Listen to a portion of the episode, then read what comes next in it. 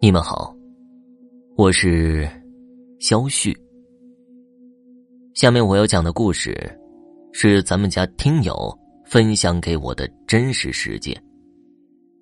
他跟我说：“我不知道该不该说出这件事情。围绕我的父亲去世的三件灵异事件，已经过去了很多年。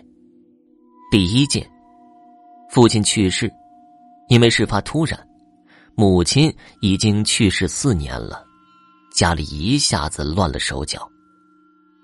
父亲是凌晨五点去世的，下午三点多，父亲的手机突然响了，我拿着，我也没接，问小姑姑，她说问我哥，是父亲的一个女朋友打过来的，因为父亲去世突然，有人说接电话骂他。就在我准备接的时候，手机突然没电了。我记得是三星翻盖手机，插了充电器去充电，还不到一分钟，手机居然爆炸了。大家面面相觑。第二件事情，我们这里的风俗，老人去世要停三天的，第二天的晚上要开追悼会，结束后还有隆重的哭纸仪式。这些结束之后，亲戚们该走的都走了，我也在客厅沙发上睡一会儿，实在太累。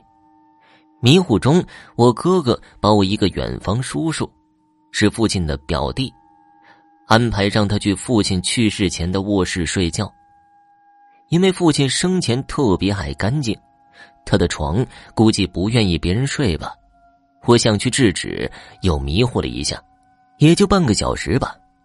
我突然被吵醒了，原来这个叔叔睡着了，突然感觉有人推了一把，屋顶的一个吸顶灯掉了下来，刚好掉他胸口。我只见他面色苍白，灯罩是塑料的，并不重。我也不敢多说什么，就让他坐在客厅。我们大家都没睡，一起坐到了天亮。第三件事情。是父亲去世一个多月后，春节到了，三十的晚上，我和老公、孩子一起去父亲家里陪哥哥吃饭。孩子还小，我们也没住，就回去了。大约十一点多吧。第二天，哥哥告诉我们，就在我们走了一个多小时吧，客厅一个很大的吊灯摔了下来，客厅没人，砸在了茶几上，灯也摔碎了。他一个人在家，估计当时吓得半死。这就是父亲去世后不断发生的三件灵异事件。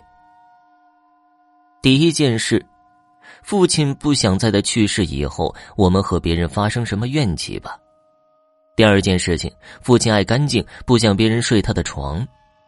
第三件事情，我就不知道了，也许是他有的时候也有怨气吧。